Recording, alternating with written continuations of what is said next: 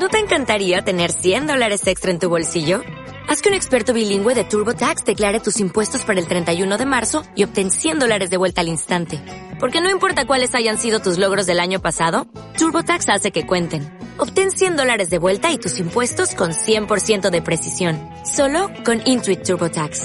Debes declarar para el 31 de marzo. Crédito solo aplicable al costo de la presentación federal con TurboTax Full Service. Oferta sujeta a cambios o cancelación en cualquier momento. Bueno, muy, muy buenas tardes a todos. Eh, es un auténtico placer volver a estar aquí. Eh, en primer lugar, yo le quería dar las gracias a toda la organización, la prensa gráfica, patrocinadores, por hacer posible este evento, por invitarme de nuevo y a todos vosotros por estar aquí y permitirme compartir este ratito con, con vosotros, ¿no? Donde quiero hablar de estrategias de contenido online y offline para vender y fidelizar a clientes, ¿no? Eh, justamente antes de empezar estaba comentando con un compañero vuestro, ¿no? Me preguntaba, oye, ¿qué es para ti vender? Y digo, wow, la verdad es que nunca me la había, había buscado una, una respuesta exacta, ¿no? Pero la realidad es que le dije, me, me vino a la cabeza, ¿no? Pero yo creo que vender es dar el producto o el servicio en el momento adecuado que esa persona necesita.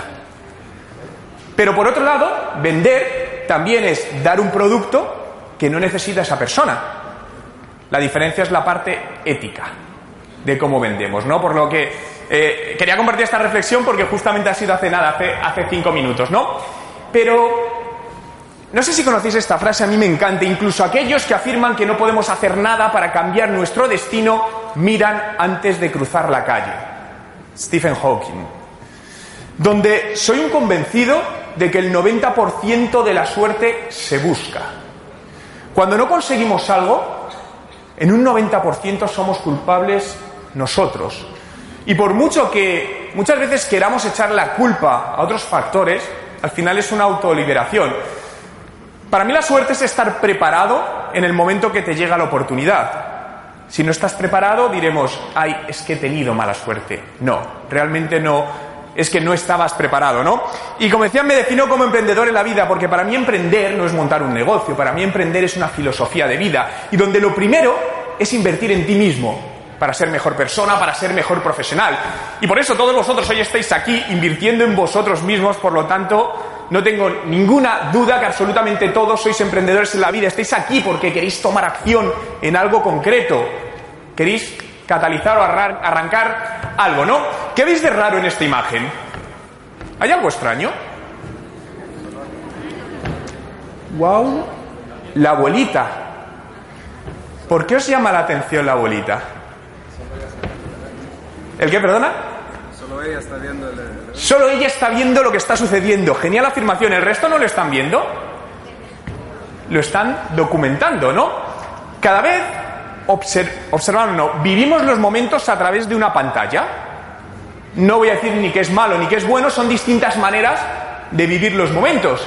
Pero fijaos que en esta imagen tenemos personas de diferentes edades, diferentes nacionalidades, y que cada una está viviendo el mismo contenido, el mismo momento de una manera diferente.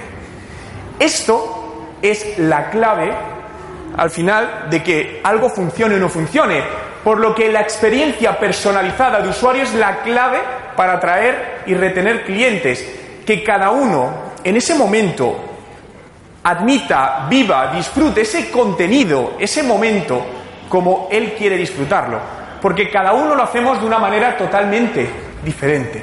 Y a día de hoy, la tecnología cada vez más nos permite hacer esto en el mundo online y en el mundo offline. Porque para mí va todo unido, no me gusta nunca hablar de on y off separado, no, para mí está, está todo junto. Pero fijaos que el responsable de todo esto al final es el contenido. Si no hubiese contenido, esa gente no estaría mirando lo que hay está sucediendo. Sea lo que sea, no sé lo que hay. Pero hace que estén con ilusión focalizada a todo ello, ¿no? Si nos vamos tan solo 12, 12 años atrás, todos conocéis esta imagen, donde la gente que hacía, como bien decía vuestro compañero, es ver, observar, ¿no? Vivías en el momento. Cada vez más esta imagen dio la vuelta al mundo, documentamos, vivimos a través de una pantalla momentos que incluso captamos en video y que luego no volvemos a ver nunca porque acumulamos, acumulamos, acumulamos y no lo ves. Pero Esto hace cuatro años. ¿Creéis que ahora mismo estamos en el mismo momento? ¿Qué opináis, sí o no? No, sí, no. Estamos en un momento de inmersión. Esta es una foto real de la última campaña de Hillary Clinton, donde realmente lo que queremos es que el momento estar nosotros en parte de él. En este caso, la candidata política, es el contenido, me da lo mismo, no está prestando atención a ninguno en particular, pero todos ellos han decidido darle la espalda para estar inmersos en ese momento. Por lo tanto, busquemos cómo meter al usuario en esos momentos, en esos contenidos, y con todo ello hacerle que tenga esa experiencia única que cada uno necesita. Seguro que alguna vez en alguna empresa, tratando con alguna marca, os ha tratado de una manera espectacular y habéis dicho, wow. ¿Sí o no os ha pasado? ¿Cómo te sientes cuando una marca, que no pasa muchas veces, por desgracia, pero cómo te sientes cuando una marca te trata muy bien? Especial, se te clava en el cerebro. ¿Creéis que en general, hablo a nivel general, ¿eh? ¿La atención al cliente de la mayoría de las marcas es buena? ¿Sí o no? No. ¿Y creéis que es, entre comillas, fácil mejorar esa experiencia de usuario de una atención al cliente hacia la excelencia? Sí. Y es uno de los mayores factores de diferenciación porque al final es lo que se graba en nuestra, nuestra mente, ¿no? Pero hay que crear contenido. ¿Por qué? Muchas empresas crean contenido y nunca consiguen resultados. Y dicen, no, pero es que yo estoy creando contenido y ¿Cómo alineo esto realmente con mis objetivos de negocio? No perdamos de vista que una cosa es el mundo de redes sociales a nivel personal particular y otra es el mundo de los negocios. No tiene absolutamente nada que ver. Pero lo que sucede es que en la mayoría de los casos no hay una estrategia de contenidos definida, sino que lo hacemos, ¿no? Lo mismo que pasaba con las redes sociales. ¿Por dónde? ¿Por qué tenemos que tener en cuenta Facebook? Hombre, porque hay que estar en Facebook. Tú publica y ya veremos qué hacemos. Cuando la realidad es que primero tenemos que pensar qué vamos a hacer para luego realmente hacerlo. Y lo segundo, invertir en recursos. No se invierte suficiente en recursos. Y cuando hablo de recursos, hablo de recursos materiales y recursos personales. Hay excelentes profesionales que generan excelente contenido. Y generar contenido bueno no es sencillo. ¿Generar contenido es fácil? Sí. Bueno, ya no lo es tanto. Y además cada vez se está poniendo todo más difícil porque un buen contenido no te asegura visibilidad. Hay tanta atomización de información en Internet que por bueno que sea algo ya no te está asegurando que la gente lo vea. Por lo tanto, tú estás invirtiendo en un contenido que a lo mejor llega a un público muy limitado, ¿no? Por lo tanto, cuando las empresas hacen esto, dicen, vale, yo quiero un contenido y ¿qué quiero hacer? Vender, ventas, esto. Y esto no vendo. Y realmente esto no suele suceder. Muy pocas veces sucede. El camino parte por creamos esta estrategia de contenidos, ¿no? Que vamos a ver por dónde, por dónde la comenzamos. Y a continuación empezamos a crear esos contenidos. Para mí el posicionamiento presente y futuro de las empresas dependerá de la capacidad de generar contenidos relevantes para su público objetivo. Y todas las estrategias de contenido llevan mucho tiempo en generar, en generar resultados. Es decir, no son estrategias que en tres meses, por lo general, consigas tracción y te esté dando unos excelentes resultados, ¿no? Por lo que la paciencia es uno de los factores donde muchas veces intentamos correr demasiado. Vale, pero una vez que los creamos, lo que decíamos, eso hay que ponerlo delante del usuario, ¿no? Antes comentaba Patricia del alcance orgánico de Facebook. Es decir, a día de hoy, o inviertes en publicidad para poner ese contenido delante del cliente que quieres que lo vea, o estás perdiendo el tiempo. Porque, como bien sabéis, un alcance orgánico me da lo mismo que sea del 1 o del 3%. Eso es cero para mí. Y aparte, el alcance orgánico no te asegura que llegue a quien tiene que llegar. Entonces, lo interesante al final no es ancho, es profundo. Cógete, es decir, no, es que solo lo han visto 300 personas. ¿Y? ¿Y si son las 300 personas que son los activadores para que te funcione? Cuando muchas veces se mira el alcance, no, es que mi, mi post o mi vídeo tiene un alcance de 200.000 personas. ¿Y cuál es la conversión? Dale el siguiente paso. ¿Cuál es la conversión a negocio de todo eso? Creo que el mayor favor que nos podría hacer a todos Facebook es eliminar a todas las empresas el número de fans de sus páginas. ¿Estáis de acuerdo o no? Por favor, que pase. Porque en ese momento nos, fijaríamos en otras métricas realmente más importantes y no que he crecido en 40 seguidores. Nos han vendido algo que era falso, nos vendieron ganar seguidores. ¿Para qué? Para que empresas se hayan dedicado los últimos cinco años a traer seguidores, generar 200, 300 mil seguidores y a día de hoy no te vale para nada porque tienes que compensarlo con alcance, con alcance de pago, ya, pero es la realidad del mercado. Por lo tanto, lo ponemos delante del usuario y todo esto importante, humanizar a la empresa en todos los contenidos, todos los contactos. Seguro que recibís emails publicitarios, promocionales de, de empresas, pero ¿la mayoría de ellos van firmados por una persona? No, una empresa te manda un email y va firmado por la empresa. ¿Qué lo está escribiendo? ¿Un bot? ¿O una persona? Los negocios se hacen entre personas. Y al final, más que demostrado, si tú personalizas eso con el nombre de una persona y con la imagen, la foto de esa persona, generas mayor empatía automáticamente. Los contenidos ayudan humanizar a la empresa. Las empresas están constituidas por personas y de hecho es el valor, el activo más importante que puede tener una empresa. Con todo hecho, escuchar a los clientes. Es decir, tenemos dos orejas, una boca. Aprendemos a seguir la regla, escuchemos el doble. Nos dedicamos a hablar mucho y a escuchar poco. Y escuchar es información y la información es poder. Y el poder significa negocio, si lo sabes gestionar. Educarles, ayudarles.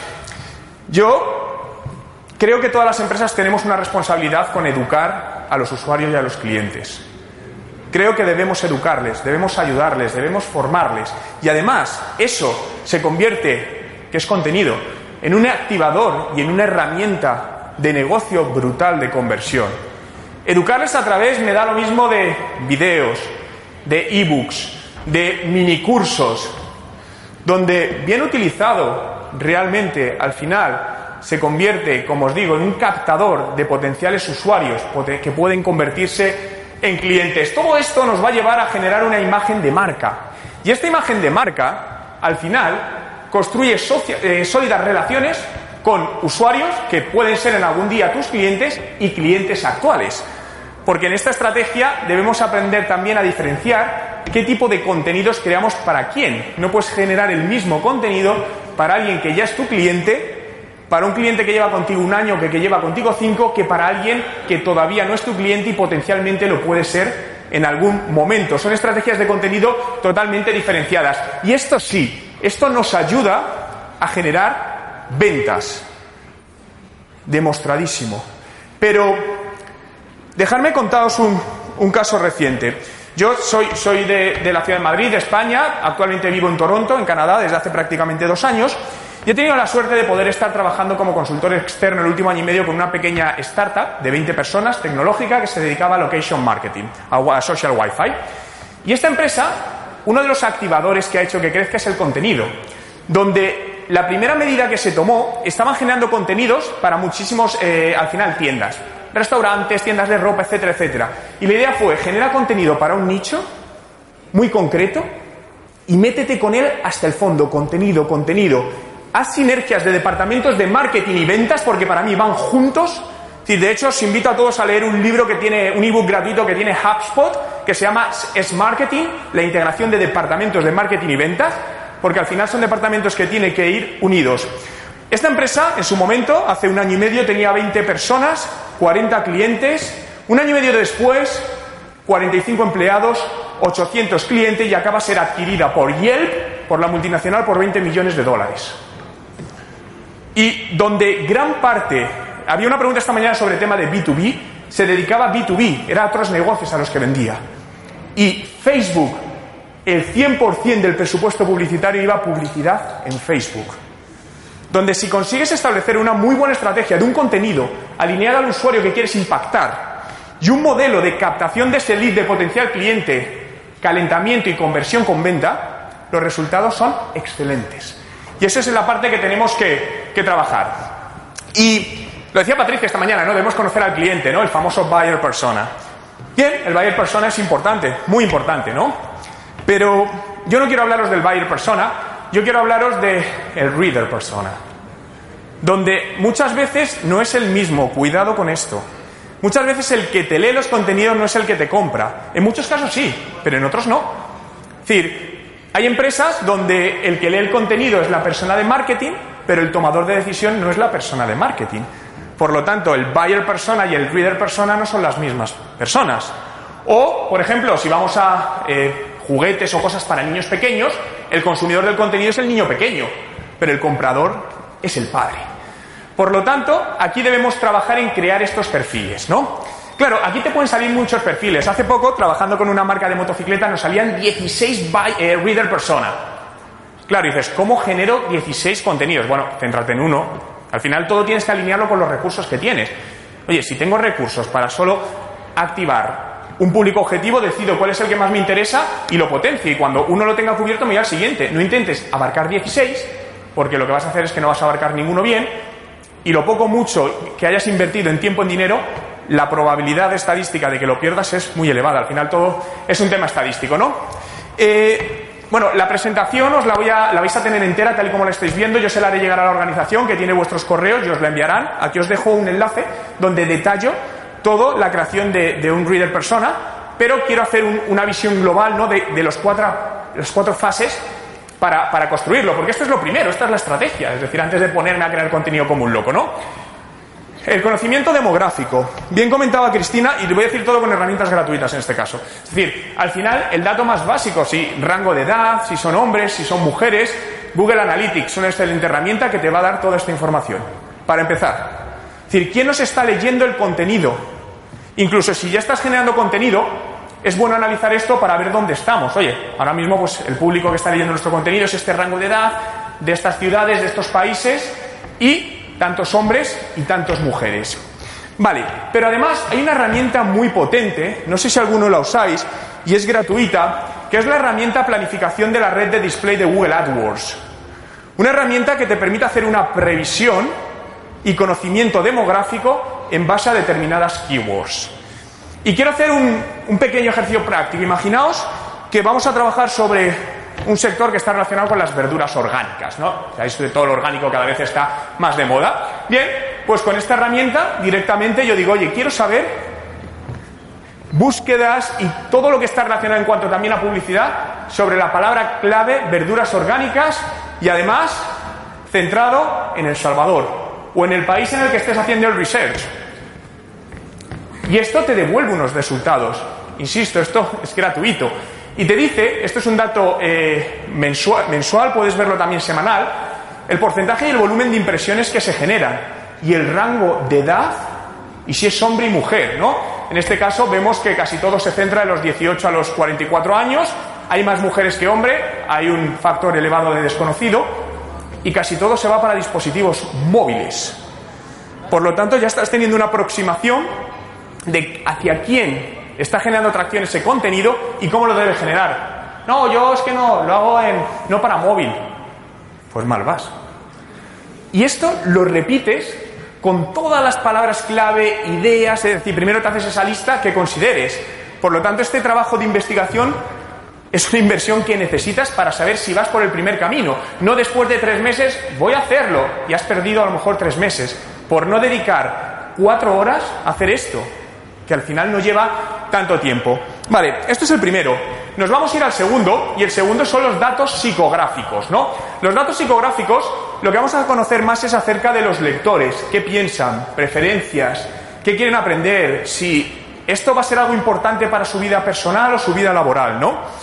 Y busca en Google foro verduras orgánicas y te pones a revisar contenidos, interacciones, de cómo la gente escribe, cómo comenta, con qué frecuencia, qué otros temas alineados generan tracción. Porque los foros, que parece que desde que entraron las redes sociales los foros han pasado un segundo plazo, nada, los, los foros son muy importantes y hay foros muy potentes y foros potentes además verticales donde a lo mejor dices, oh, pero es que ahora la gente veo que está hablando de las verduras macrobiáticas que vienen de no sé qué de Japón. ¡Wow! Coge ideas y proactivamente genera contenido, porque lo van a estar demandando, están hablando entre ellos. Vale, lo tercero, datos comportamentales, que que también lo puedes sacar de, de este estudio. Al final es cómo consumen el contenido en cuanto a formato, frecuencia y longitud. ¿Qué les transmite más confianza? Y esto depende, porque hay usuarios que por su perfil el 90% lo consumen en, en video, pero hay otros que lo consumen en texto. Hay algunos que lo consumen en texto de 300 palabras y otros artículos de 2.000 palabras. Por lo que esto tienes que estudiarlo para saber realmente qué tipo de contenido debes generar. No, yo es que tengo un post, o tengo un blog y escribo en texto, pero voy a un público muy joven. Cada vez leen menos blogs, se van al vídeo. Por lo tanto, te está diciendo el paso o el camino que debes seguir para acercarte a la consecución de resultados. Y aun con todos estos análisis, nadie te asegura que esto te vaya a funcionar, obviamente. Y el cuarto es crear ese perfil de, de reader persona, ¿no? En este caso, pues imaginaos un ejemplo. Carlos García tiene 25 años, vive en San Salvador, estudió periodismo y actualmente trabaja en ello. Dado que los periodistas están en fase de reinvención, ha pensado en reinventarse enfocándose en temas relacionados con comida sana y dedica gran parte de su tiempo a aprender sobre ello leyendo blogs y consumiendo vídeos online. Le gusta especialmente todo lo relacionado con alimentación japonesa y cómo ésta puede hacer que su vida sea más larga y de mejor calidad y cómo se alinea con su estilo de vida y su trabajo. Le da alto valor a los contenidos que son apoyados por estudios científicos de universidades nacionales y dada su falta de tiempo, prefiere que los textos no excedan las 400 palabras. ¿Con esta información creéis que sois capaces de generar un contenido con un alto potencial de conversión? Sí, ¿Cuánto tiempo te puede llevar crear esto? ¿Creéis que merece la pena esa inversión? ¿Podéis levantar la mano cuántos habéis creado esto para vuestros proyectos o negocios? ¿Podéis levantar la mano? Una, dos. Vale, veo como seis, siete manos levantadas por ahí. ¿Lo, lo aconsejaríais al resto? Sí. Inversión en tiempo para obtención de resultados. Es decir, yo no creo en la improvisación. Creo en improvisar sobre la planificación, que es muy distinto. Porque al final la, improvisación así porque sí normalmente suele llevarnos a un error, ¿no? Y vamos a ir un paso más allá y aprovechemos la tecnología para conocer mejor a los usuarios. Utilicemos modelos de bueno, herramientas de inteligencia artificial basados en modelos de Personality Insights Model que nos van a permitir analizar la personalidad de los usuarios. Y podemos decir, wow, pero esto tiene que ser muy caro. Esto vale mucho dinero, esto no es para una empresa. Y si os digo que hay herramientas gratis que hacen esto, hay una herramienta, os dejo ahí el enlace, pertenece a IBM, Patricia hizo mención esta, esta, esta mañana, que te permite analizar la personalidad de los usuarios en base a cuentas de Twitter o en base a textos, desde 100 palabras, aunque se aconseja 6.000 palabras para, un, para, una, eh, para que sea más eh, ajustado. Y funciona bien. Yo lo primero que os voy a invitar, cuando podáis, es que os analicéis vuestro perfil de Twitter. Yo lo hice. Digo, voy a ver qué tanto me conoce por mi perfil de Twitter. Y lo hice. Y aquí me dio los resultados. Y os puedo asegurar que en un 90% es real como soy. Lo que ahí define, lo que, pues bueno, me influyen cosas familiares, no me gustan los líos de, de ficción, leo a menudo, más todo lo que ahí ponen. A través únicamente de mi cuenta de Twitter. Imaginaos empezar a estudiar con estos algoritmos, insisto, esto es gratis. Hay herramientas que son de pago todavía más avanzadas, pero esto está a disposición de todos los que estamos aquí ahora mismo.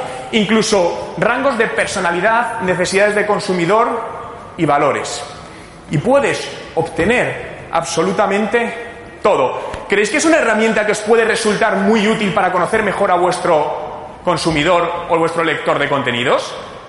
¿Alguien la había usado hasta ahora? probarla. Funciona excelentemente y al final acordaros de la personalización, ¿no? La idea es evolucionar esto, este uso de inteligencia artificial, evolucionarlo desde lo micro, es decir, desde un usuario hacia lo macro, y conseguir establecer patrones comunes de comportamiento de nuestros usuarios para con e, ello poder generar una estrategia de contenidos más personalizada.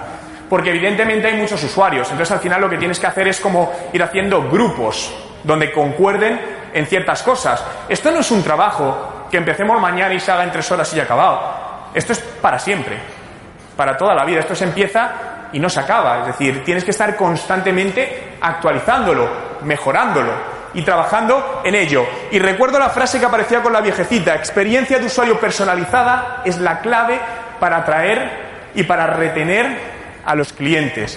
No lo perdamos de vista. Mucho cuidado porque hay muchas empresas que a día de hoy dicen, bueno, a mí me va bien, yo estoy cómodo. Muchas empresas a día de hoy funcionan por inercia empresarial. Si esas empresas, con los procedimientos y cómo están funcionando, las pones hoy de nuevo en el mercado, no tienen clientes, seguro. Y bajo esta afirmación, seguro que os os viene a la cabeza muchísimas empresas que al final tienen clientes por tracción o por inercia empresarial. Y aunque David luego entrará más en el marketing de experiencia y en el Customer Journey Map, en el ciclo de vida del cliente, yo os lo quería plantear, pero para alinearlo con el contenido. Bien, nosotros construimos al final todos los puntos de contacto que va a tener nuestro cliente con nuestra marca o nuestro producto. Positivos en la parte de arriba, negativos en la parte de abajo, ¿no? Aquí lo que se refleja es un producto de una compra de un coche. ¿no? Donde un usuario pues tiene, se le estropea el coche y tiene, como veis, generalmente positivos, pero también hay negativos. Pero esto, lo que tenemos que trabajar es cómo metemos el contenido en todo este ciclo del vida del cliente. Es decir, no simplemente decir, vale, esto le gusta, esto no le gusta.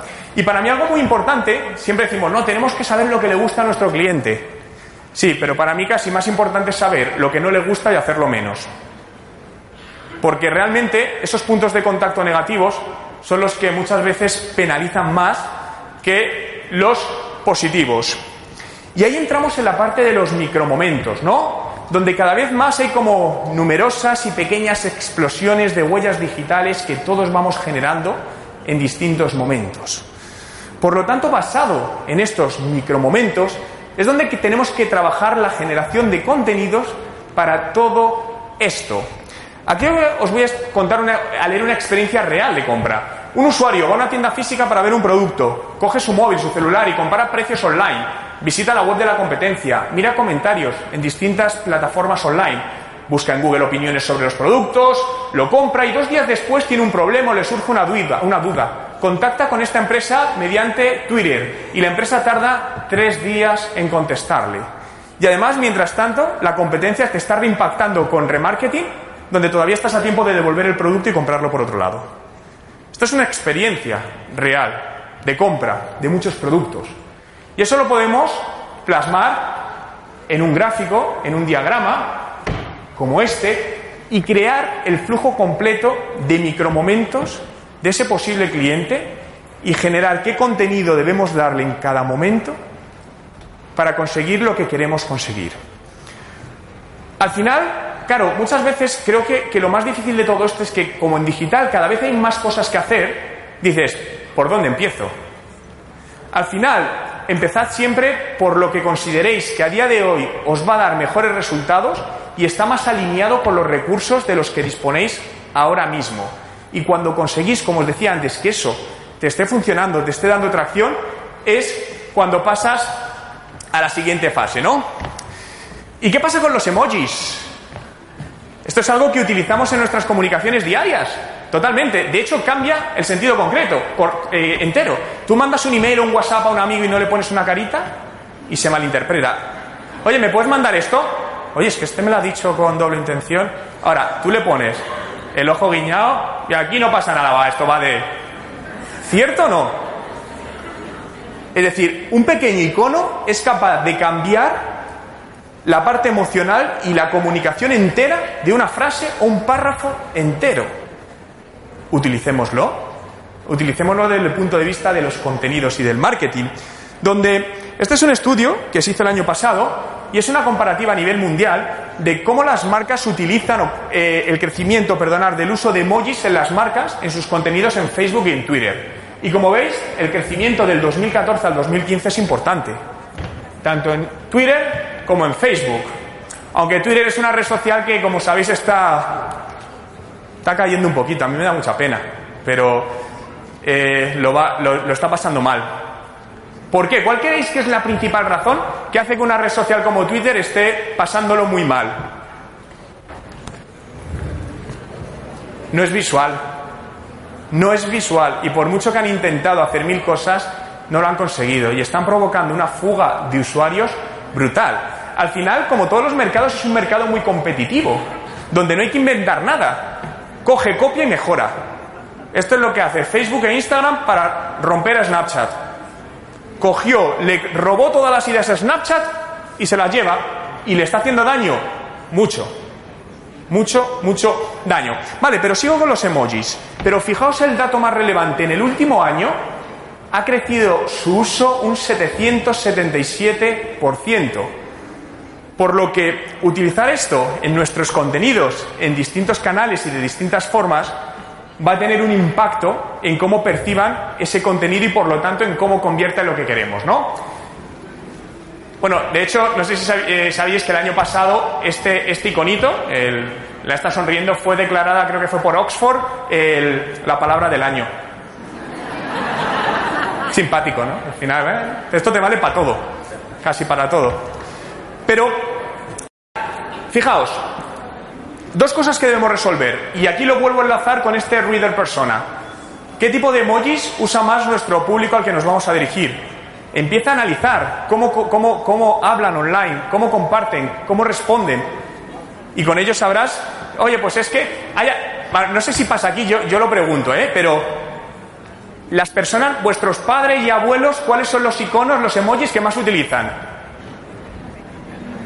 ¿Animalitos? Pues mis padres en España pasa mucho, no sé por qué, te escriben algo y te ponen un mono, una jirafa y una ballena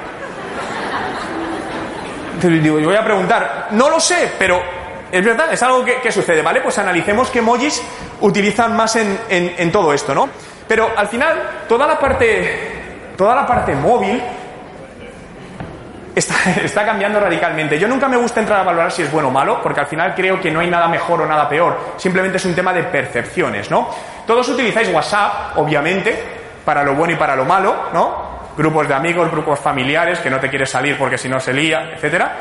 Pero yo hace un, hace un año, eh, bueno, un poquito más de un año, una amiga mía, yo no tengo hijos, ¿no? Pero una amiga mía eh, que tiene hijos me dijo, no, yo tengo un grupo de WhatsApp con mis hijos y para llamar a mis hijos a comer. No es una casa grande, no es un palacio, no, una casa normal, 90 metros cuadrados, tal, tal, tal. Yo, joder, pero ¿por qué haces eso, tal? Pero no os podéis imaginar lo que me pasó hace un mes. Estaba en casa de mis padres, mi madre tiene 66 años. Estaba en la habitación de mi hermano trabajando. Me suena el teléfono móvil. Mi madre, un WhatsApp, Juan, a comer. Digo, no. Claro, fui y la pregunté, digo, ¿por qué haces esto? Y me dice, no, no, para no molestarte. Y yo a estas cosas le empiezo a dar, a, dar vueltas a todo esto porque realmente para mí todo, al final el contenido y todo lo que sucede tiene un tema sociológico, es un tema emocional, ¿no? Pero son cosas que pasan. Bueno, lo primero, ¿qué tipo de emojis suelen usar? Y lo segundo, ¿cuáles se relacionan mejor con la filosofía de tu empresa? Y esto es muy importante. Porque al final todas las empresas tienen una filosofía. Es decir, os imagináis, sabéis, la marca Red Bull es una marca que es muy agresiva en comunicación. ¿Os imagináis compartiendo un lindo gatito amoroso? Tiene sentido. Por lo tanto, al final tienes también que alinear esto o una empresa que sea muy seria, muy corporativa y de repente ponga un icono algún emoji que no. Entonces también tienes que saber con tu filosofía de empresa, cómo, la línea, cómo trabajar con ello, ¿no? Y con ello complementar el buyer persona, el reader persona, perdonad. Esto es un texto, como todos podemos conocer, y este es el mismo texto con emojis. ¿En cuál vais a pasar más tiempo? En el segundo, aunque el resultado va a ser que nunca vas a conseguir comprenderlo pero realmente vas a pasar más tiempo el segundo intentando plantearte por qué después del your aparece una, un icono como con unos labios pintados, una nota musical, una arroba, pero vas a pasar más tiempo. Pero sí quiero compartiros con vosotros una campaña que me gustó mucho con todo esto y me parece que jugó muy bien, y lo hizo la marca Chevrolet, donde lanzó esta nota de prensa, prepárate para enamorarte. Las palabras solo no pueden describir todo lo bueno que es el nuevo Chevrolet Cruze 2016 decodifica los emojis para un mensaje especial. Ideas que pone ahí. ¿Está claro? Totalmente imposible. Esto es parte de la estrategia. Realmente lo que hicieron eh, era lanzar secuencialmente una serie de videos que te ayudaban a descubrir este mensaje y con ello mejorar la interacción, hacer algo diferenciar. La campaña fue un auténtico éxito a nivel de engagement, a nivel de conversión, a nivel de repercusión en medios de comunicación, algo que siempre es muy interesante, porque al final es publicidad a un coste muy, muy bajo conseguido, ¿no? Pero, claro, ya tenemos este contenido, pero ahora busquemos cómo darle, cómo finalizar, darle coherencia a todo esto y que volvamos a, a lo mismo. Esto es un negocio. ¿Cómo podemos convertir esto a negocio? Y para mí, para la mayoría de las empresas, me da lo mismo B2C, B2B, la generación de contenidos, de data, es el mayor activo que podéis tener y saber cómo usarlo. Por lo tanto, para mí la obsesión es conseguir convertir a un lead, a un dato de un posible cliente en el corto, medio, largo plazo, todos los contenidos. Donde te puedes encontrar con situaciones donde tú actualizas, alguien clica y decide verlo o decide descargarlo. Me interesa que lo descargue. O alguien lo comparte sin consumir el contenido y lo que te hace es te crea un, alcance extendido. Pero siempre lo que tienes que buscar es que el objetivo utópico, obviamente, es que el 100% de la persona que llegue a ese contenido haga algo. Si yo comparto ese contenido en Facebook y digo, ¡guau! Tengo 300 likes. A nivel de negocio, ¿para qué te vale? Si quieren, nos damos un abrazo y nos felicitamos mutuamente. Pero no vale absolutamente para nada más. Es decir, pensemos desde el lado personal, ¿para qué utilizáis las redes sociales a nivel personal? ¿Por qué compartís contenido? Bueno, lo primero, ¿qué hacéis en redes sociales a nivel personal? Y ser sinceros. Cotillear, ver qué hace el otro, es una de las cosas que más se hace. ¿Y por qué muchas veces compartimos contenido? para dar envidia. Estoy en la playa y tú trabajando. No pones el y tú trabajando, pero realmente muchos de los contenidos al final lo que hacen es crear una falsa percepción de la mayoría de los usuarios y esto es una realidad en la mayoría de los casos. Donde además si vas un paso más allá, que hay un tema sociológico, donde se crea una rivalidad porque muchas personas no aparentemente no tienen la vida tan guay que la otra persona parece tener, que luego es falsa, entonces intenta y al final es como una batalla. Y esto es algo que está demostrado. Vale, pero lo que debemos buscar alrededor de todo esto es generar tráfico con ese contenido a la web. Y cuando digo web, me da lo mismo una página de aterrizaje, una landing page, algo tuyo. No depender nunca de terceros. Las redes sociales no son tuyas. Mañana Facebook hace así, te las quita. Y tienes un problema. Entonces, para mí, el centro de negocios digital y no digital de cualquier empresa debe ser su página web. Y la tienes que tener bien cuidada, bien limpia. Nadie le gusta ir a una casa que, que está sucia, que no, que no es bonita, ¿no? Por lo que las redes sociales y cualquier otro canal, incluso offline, el objetivo al final es que acaben en una web. Una vez están dentro, vamos a, a enamorarlos, ¿no? Y vamos a intentar que convierta el objetivo. El objetivo puede ser desde generar una venta, porque puede ser una tienda online, desde generar un lead, generar una suscripción, generar una consulta. Cada, empresa, cada negocio tiene sus, objetivos. Y a continuación, hacer que el visitante regrese más adelante. Vamos a enamorarlo para que decida volver. Dependiendo del tipo de producto, hay, hay, ciclos de vida que son más largos que otros, pero un poco esta es la estructura, ¿no? Donde siempre en el centro lo que tenemos que poner es la conversión. Ese es el objetivo de todo. Convertir. Yo no quiero, me gusta, no quiero. Y conversión no hablo de ventas, eh, insisto. Y donde eso vamos a atacar por, por dos lados. Adquisición. Y la adquisición viene con contenido. Y reengagement. Que el reengagement además viene también con contenido a distinto nivel. Donde puedes utilizar campañas de remarketing con un contenido específico para los usuarios en cierto momento. Y al final, utilizar estrategias, AdWords, eh, SEO, email marketing, publicidad social, lo que sea para generar esa, esa adquisición, ¿no? Pero este es un poco lo que sería el canal y nuestro objetivo con lo que nos debemos obsesionar. Conversión, conversión, conversión alineada al objetivo que queremos perseguir, ¿no? Quiero que os hagáis esta pregunta. No quiero que me la contestéis, simplemente que os la hagáis para vosotros mismos. ¿Sabéis cuántas de las visitas que llegan a vuestra web convierten a vuestro objetivo? Si no sabéis este dato, adivinar, adivinarlo, conocerlo. Muchas decimos, bueno, pero ¿cuál es el objetivo de mi web? Que entre mucha gente y me vea. Vale, han entrado un millón de personas, te han visto y se han ido, ¿de qué te vale? Yo prefiero que entren 500 y que esos 500, el 8%, se suscriba a mi newsletter o lo que sea. Ese es mi objetivo. Por lo tanto, ese es uno de los primeros datos que debéis conocer. Para mí esto es una métrica de negocio, sea el que sea. Si es un 0,001%, no pasa nada. Coge ese dato y empieza a mejorarlo.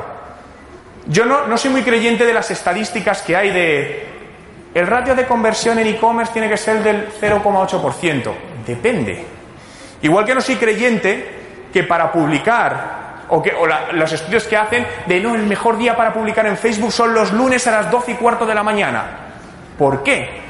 Depende del sector. De hecho, eh, estuve leyendo el otro día un, un, report súper interesante que analizaba 14 sectores diferentes, los principales sectores, qué redes sociales y en qué momentos impactaban más a los usuarios. Y te das cuenta que hay sectores donde el primero es Facebook, otro Facebook no tiene importancia y es Pinterest, hay sectores donde los sábados funciona muy bien, sectores donde son los martes, y aún así, este para mí es un poco más centrado, pero yo lo que haría es coger vuestros propios datos, tómalo de referencia, analiza en tu caso concreto cómo se mueve y trabaja por mejorarlo.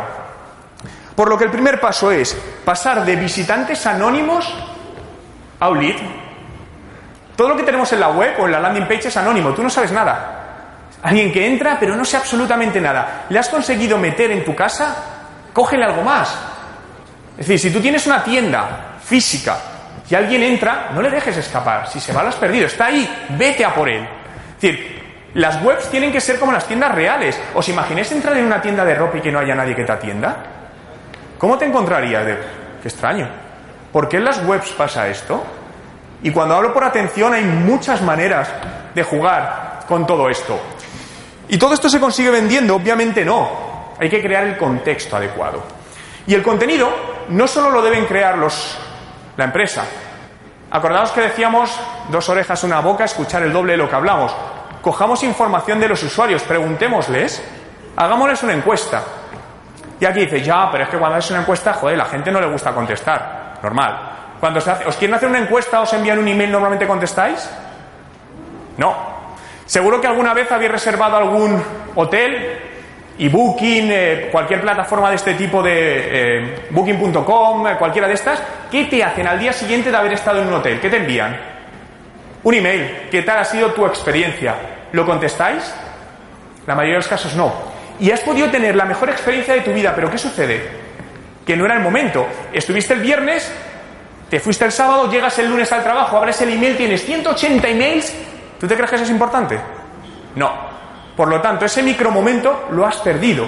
Si te hubiesen cogido saliendo del hotel en el checkout y te dicen, oye, un vídeo de 20 segundos, ¿qué tal ha sido tu experiencia? Si ha sido muy buena, es probable que dijeses que sí. Lo mismo con las encuestas. ¿Por qué no plantear una encuesta de una manera diferente? Y os quiero contar un caso que a mí me encantó. Es la empresa Wistia. Es una empresa americana, una plataforma de, de vídeo, de video marketing, donde decidió hacer algo distinto para tanto clientes como usuarios le contestasen una encuesta. Y funcionó muy bien.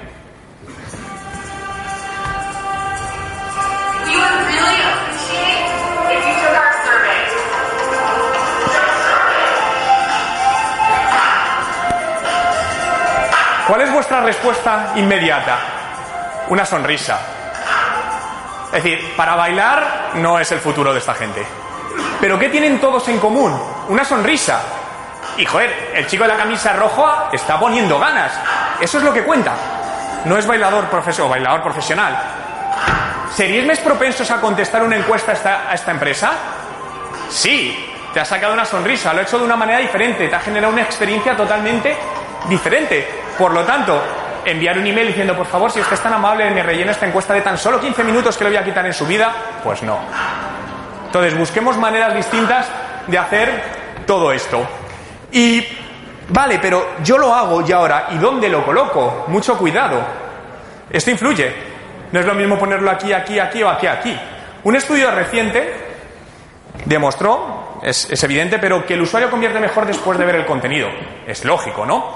Pero si ajustamos un poquito más, aquí podéis ver los ratios de conversión de distintas llamadas a la acción de contenidos en distintas colocaciones de un contenido de un blog, donde al final, después del contenido, nos teníamos un CTR, un ratio de conversión a clic del 3,2, y de activación de por encima del 60%. Si nos vamos al lado lateral, lo que es el sidebar, el ratio de CTR no era muy bueno, pero el de conversión podemos decir que podemos decir que no es malo, ¿no? Pero no solo es importante dónde lo colocamos, sino el qué colocamos. Y para todo esto, los recursos visuales y la psicología del color es fundamental. Pero la psicología del color a mí me gusta tratarla de una manera no, no es decir, el rojo es activador, a ver, sí, pero depende. Al final todo tienes que ir probando, ¿no? Y jugar también con la aplicación de la neurociencia. Y hay algo que es evidente y es obvio para, para todos, y es que lo atractivo vende más. ¿Dónde clicaríais antes? ¿En este banner o en este? No hay duda. Helen Thomas, una de las periodistas políticas más importantes de Estados Unidos.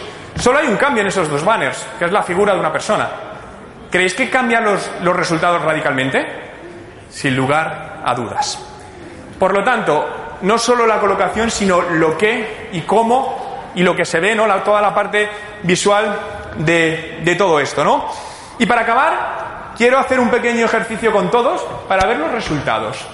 Quiero mostraros dos llamadas a la acción para descargar en este caso un contenido. Tenemos la de la izquierda y la de la derecha.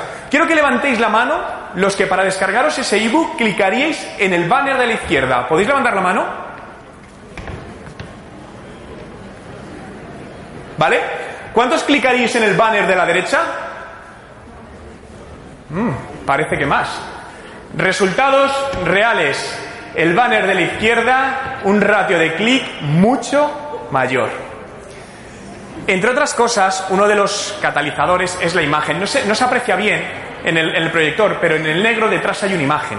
Al final, todo lo que juega con imágenes reales, con caras de personas, suele funcionar muy bien a nivel de activación y dar, y dar muy, buenos, muy buenos resultados.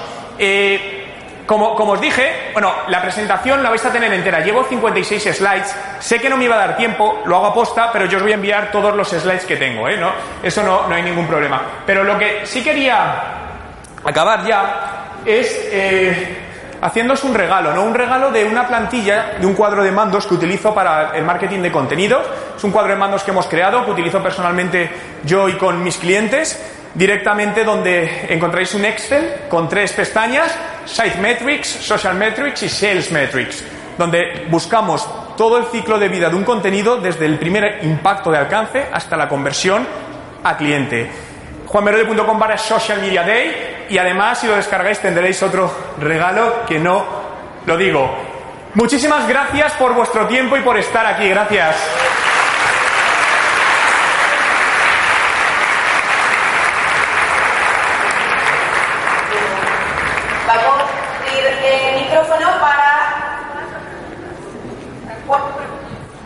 Vale, preguntas.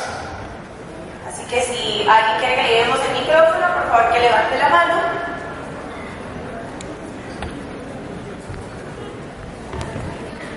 Hay una mano por allí, creo.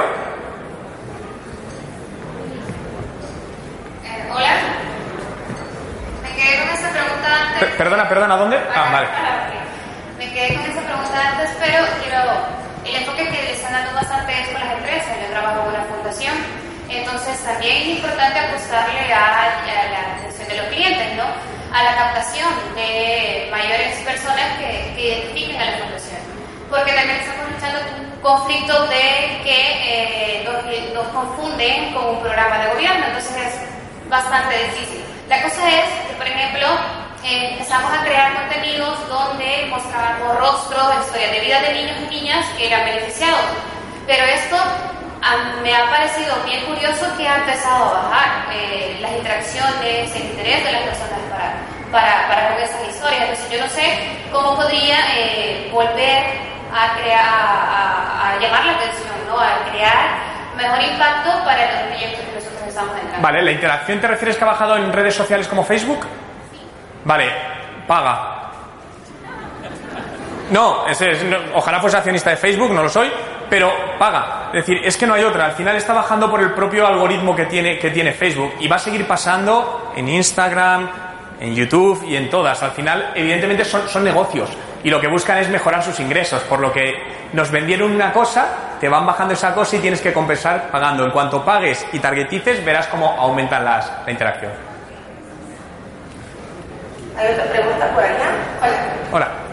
Yo tengo una pregunta sobre si tendrá datos porque mi empresa se dirige por sus redes sociales más que todo a gente bien joven, abajo de los 30 años.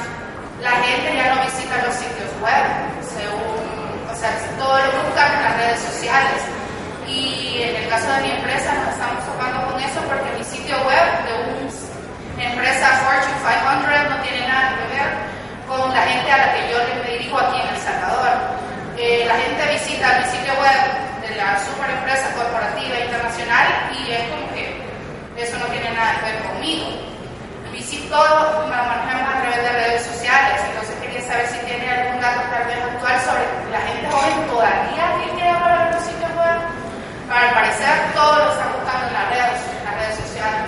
Vale, eh, yo me baso, me gusta basarme en datos. Al final he aprendido que no basarme en estas cosas de yo creo que, y los datos nos siguen diciendo que al final el sitio web sigue teniendo peso. La manera es como llegas a ellos es distinta. Es decir, para gente joven, YouTube.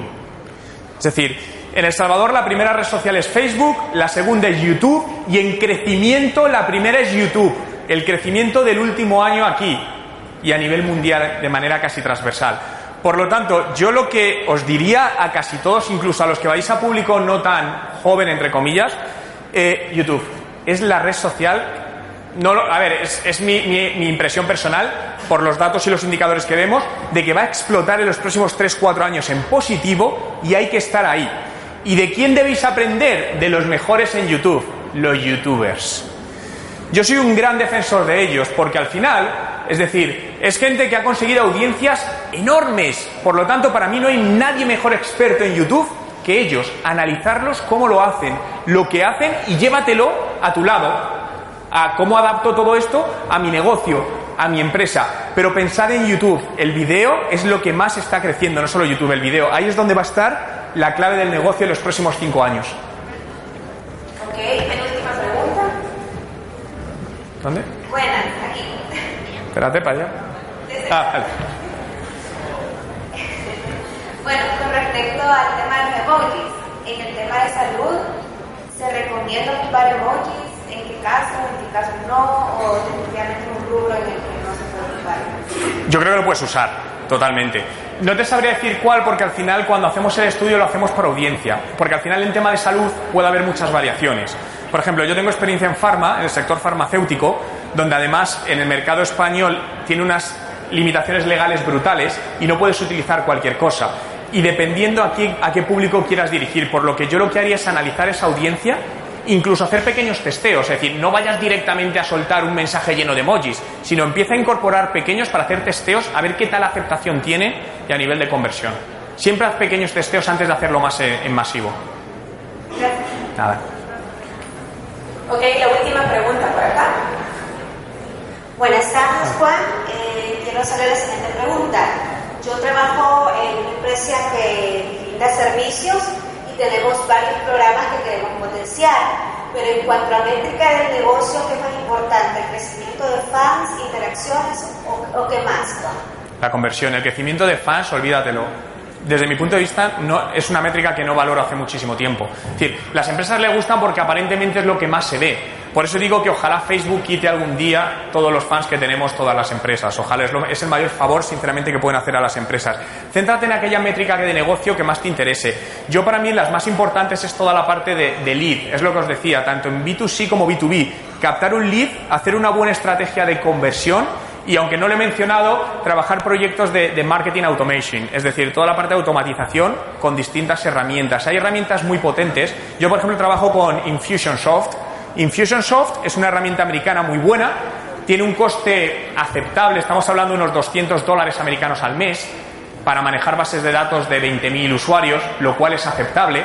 Hay otra que es muy buena con la que también trabajo que es HubSpot, que mencioné antes, pero HubSpot tiene un coste más elevado y a mí me gusta menos. Pero al final yo jugaría también con procesos de, de marketing automation. Eso sí, La automatización no significa que no sea personal. Haced una prueba, yo lo hago siempre. Cuando recibís un email de estos que parecen que son automatizados, porque lo parecen, responder a ver si alguien os contesta. En la mayoría de casos nadie os va a contestar. El truco en toda esta parte está en generar que si alguien hace una respuesta a una automatización de un proceso, eso lo recibe una persona real que le dé una respuesta y no rompa el ciclo de vida del cliente ni la coherencia. Eso es fundamental en toda esa parte. Ok. Lastimosamente el tiempo es muy corto, pero si se han quedado con alguna duda pueden seguir a Juan Merodio en sus redes sociales y mientras le damos un fuertísimo... Y estaré toda la tarde por aquí. Gracias.